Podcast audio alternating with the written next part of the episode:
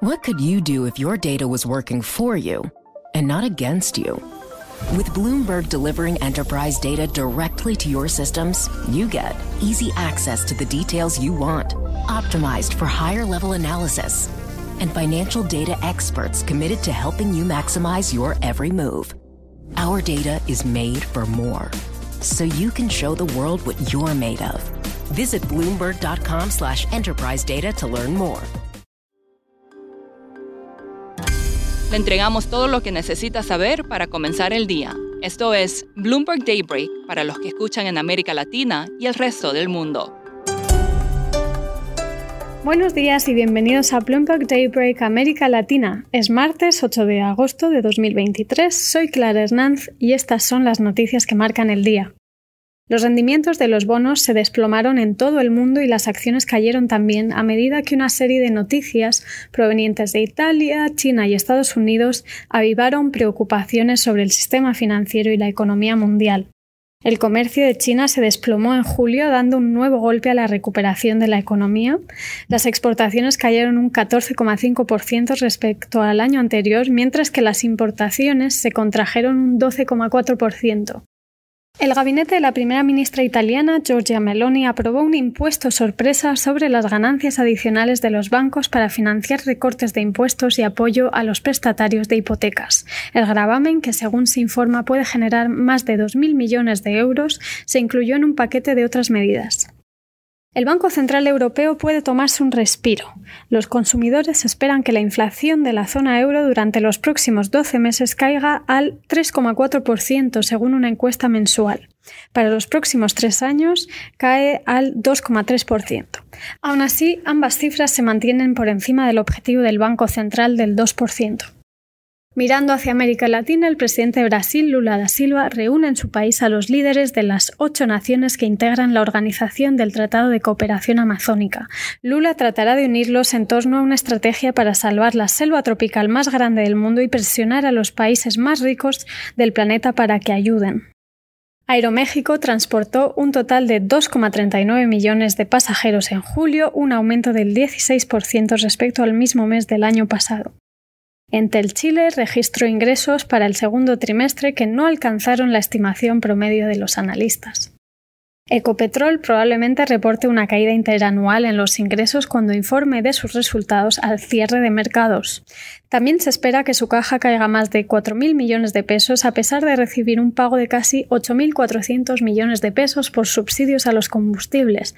Debido a los grandes pagos de dividendos, también se espera que su caja caiga más de 4.000 millones de pesos a pesar de recibir un pago de casi 8.400 millones de pesos por subsidios a los combustibles.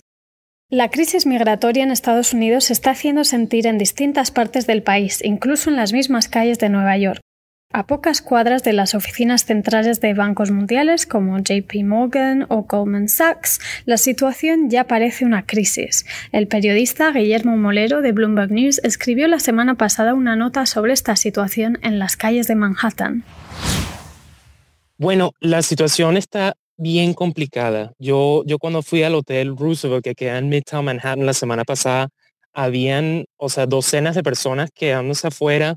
Yo fui como a las 9, 10 de la mañana. Normalmente cuando se termina el día, como el día de trabajo, la gente regresa y hay cientos de personas esperando afuera, durmiendo afuera de este hotel que la ciudad ha establecido como un, un shelter temporáneo para que ellos puedan por lo menos pasar la noche ahí sin tener que estar afuera, pero como dice el alcalde Eric Adams de, Nueva York, que no hay, no hay suficiente espacio. Verdad, no hay tanta gente. Se supone que al final de julio 108 mil migrantes llegaron a Nueva York y eso es una, un récord que, o sea, comparado al 2022, habían 45 mil. Ahora hay casi más de doble de ese número. Entonces no hay espacio. Eh, el, el, alcalde dijo, necesitamos ayuda y no se va a mejorar. Hasta este momento, ahora, de ahora en adelante, no hay suficiente espacio. De verdad, hay tanta gente y están ahí afuera, están tratando de averiguar cómo pueden encontrar por lo menos un lugar como para quedarse la noche bajo techo.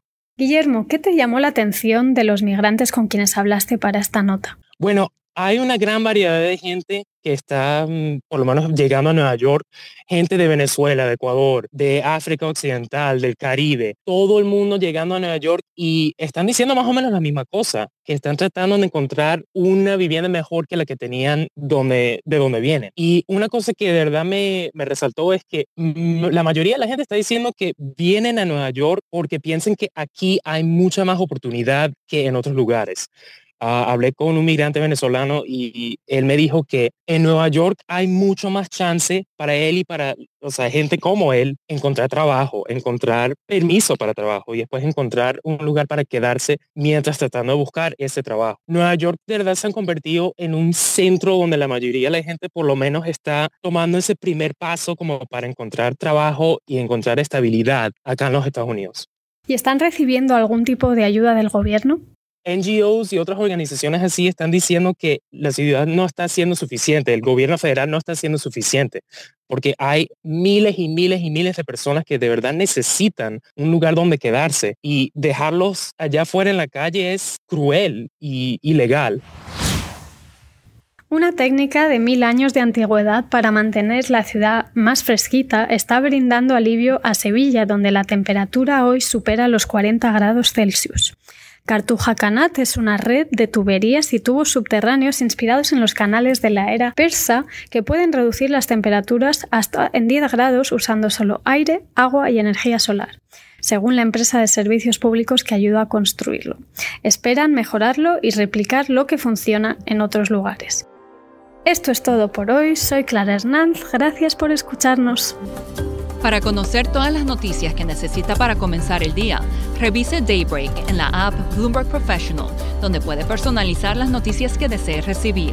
También puede suscribirse a la versión solo audio en Spotify, Apple Podcasts o la plataforma de su preferencia. Eso es todo por hoy. Escuche de lunes a viernes Bloomberg Daybreak.